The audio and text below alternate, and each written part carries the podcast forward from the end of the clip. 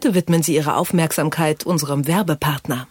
Dieser Podcast wird Ihnen präsentiert von Fidelity. Fidelity bietet digitale Vermögensverwaltung in Deutschland an, denn die Digitalisierung verändert auch das Sparen. Wer Geld dafür übrig hat und es ein wenig für sich arbeiten lassen will, kann mit dem Fidelity Wealth Expert digital investieren. Eine persönliche Anlageempfehlung erhalten Interessenten über die Webseite wealthexpert.fidelity.de.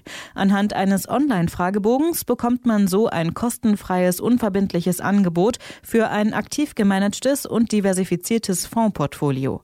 Einfach dem Fidelity Wealth Expert auf fidelity.de folgen. Fortschritt. Technik bei Detektor FM. Und damit heißt es mal wieder willkommen bei Fortschritt, dem Technik-Podcast von Detektor FM. Wir reden über Techniktrends, über neue Gadgets und darüber, was man mit dem Zeug alles Feines anstellen kann. Mein Name ist Lars-Hendrik Setz und ich kram mal gerade für Sie ein bisschen in meiner Erinnerung an meiner Schule damals, als ich noch zur Schule gegangen bin, ist jetzt schon ein paar Jahre her. Da gab es regelmäßig so Overhead-Projektoren, heute eher eine Technik fürs Museum und ein funktionierender Fernseher. Das war wirklich das höchste aller technischer Gefühle, also von Fortschritt gar nicht so viel zu spüren. Aber das sieht in Zukunft eher anders aus. Wir reden nämlich heute in Deutschland über ganz andere technische Fragen in Sachen Schule, nämlich über den Einsatz von künstlicher Intelligenz. Wofür die in den Klassenzimmern gebraucht werden könnte und wie sie das Lernen verändern soll, darüber habe ich mit Veran Meyer vom Digitalverband Bitkom gesprochen. Hallo, Frau Meier. Hallo, Herr Setz. An vielen Schulen in Deutschland gibt es ja schon jetzt Lehrermangel. Das wird in Zukunft auch nicht leichter werden, eher schlimmer. Ähm, wird da die künstliche Intelligenz womöglich Abhilfe schaffen? Die äh, künstliche Intelligenz wird in jedem Fall eine Unterstützung darstellen und eine Entlastung für Lehrer und Lehrerinnen. Sie wird aber nicht äh, die äh, Lehrkräfte äh, ersetzen, auch wenn das äh, eine ähm, Befürchtung sein könnte. Also äh, KI-Systeme, wir gehen davon aus, dass die zwar äh, die, der Einsatz von KI-Systemen im Unterricht künftig selbstverständlich sein wird, aber eben als Unterstützer. Und ähm, was eben der Vorteil von KI-Systemen ist oder innovativen Technologien wie KI, dass sie das Lernangebot eben auch genau den individuellen Wissensstand und Lernfortschritt von den Nutzern, sprich den Schülern und Schülerinnen anpassen. Also dass wir quasi da so einen virtuellen persönlichen Tutor haben. Also die Vorstellung, also wie aus so einem Sci-Fi-Film, dass da vorne dann irgendwie eine Maschine steht, ähm, die den Lehrer gibt, die können wir streichen. Äh, und jetzt haben Sie es ja schon gesagt, äh, was so die Stärke von solchen Systemen ist. Man nennt das, soweit ich weiß, Adaptive Learning. Wie genau funktioniert das? Genau, also das ähm, schon da kommen KI äh, in Lernumgebungen zum äh, Einsatz bei dem adaptiven Lernen oder Adaptive Learning. Das ist äh, auch gar nicht neu. Das stammt noch aus den 70er Jahren. Da sollten Computer mit den äh, Nutzern und Nutzerinnen lernen und eben, ihnen eben Wissen passgenau liefern. Also wir äh, haben da oder sprechen da von Lernangeboten, die dann konkret für das schulische Beispiel im Unterricht genutzt werden können, um äh, Schüler und Schülerinnen eben gleichermaßen zu fördern. Und dieses Adaptive Learning passt das äh, Lernangebot äh, äh eben genau an den Wissensstand individuell an. Und äh, das hat eben viele Vorteile. Ähm, einerseits, dass Lerndefizite erkannt werden und dass man ihnen eben auch adäquat begegnen kann als äh, Lehrer oder Lehrerin. Das kann aber auch viele Vorteile für äh, Chancengerechtigkeit, Inklusion haben und äh, ja die äh, Kinder und die Jugendlichen können dann eben so auch äh, zum richtigen Zeitpunkt lernen und vor allem flexibel und interaktiv lernen und dieser Gamification-Aspekt, den man da eben auch hat, unterstützt eben auch das Lernen und die Schüler und Schülerinnen machen eben schnelle Vorteile.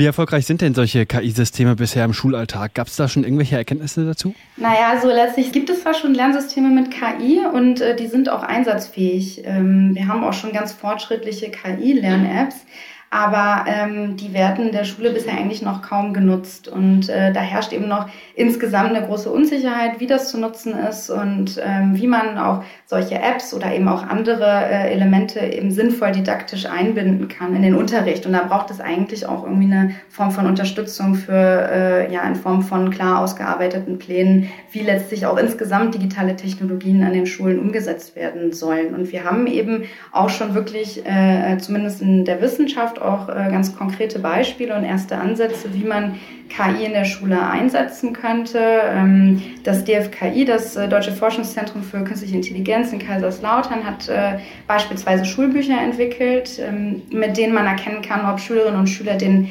Inhalten, die sie lesen, folgen können. Also Das erkennt man eben daran, wenn zum Beispiel ihr Auge zu lange an einem Absatz festhängt. Und äh, darauf kann man dann eben reagieren, indem man ihnen alternative Informationen einspielt, äh, vertiefendes Wissen anbietet. Das sind auch schon Dinge, die äh, man in anderen Bereichen äh, schon ausprobiert hat. Und da kann man eben so ganz gut auf die Stärken und äh, Schwächen auch von den äh, Kindern und Jugendlichen reagieren. Aber es hängt auch von den Ländern ab. Also es gibt auch schon Länder, in denen äh, ganz andere äh, KI-Elemente schon äh, im Einsatz sind. Es wäre jetzt nur ein Beispiel, was in Deutschland schon in den Startlöchern steht, aber eben noch nicht ge genutzt wird.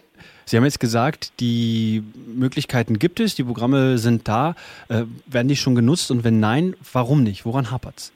Naja, die werden vor allem nicht genutzt, ähm, einerseits, ähm, weil wir eine Skepsis auf schulischer Ebene haben. Und es gibt auch einfach nicht die Pläne, wie man das didaktisch einbindet. Das ist eine, ein Problem. Da sollte man eben mit ähm, Bildungsplänen ähm, darauf reagieren.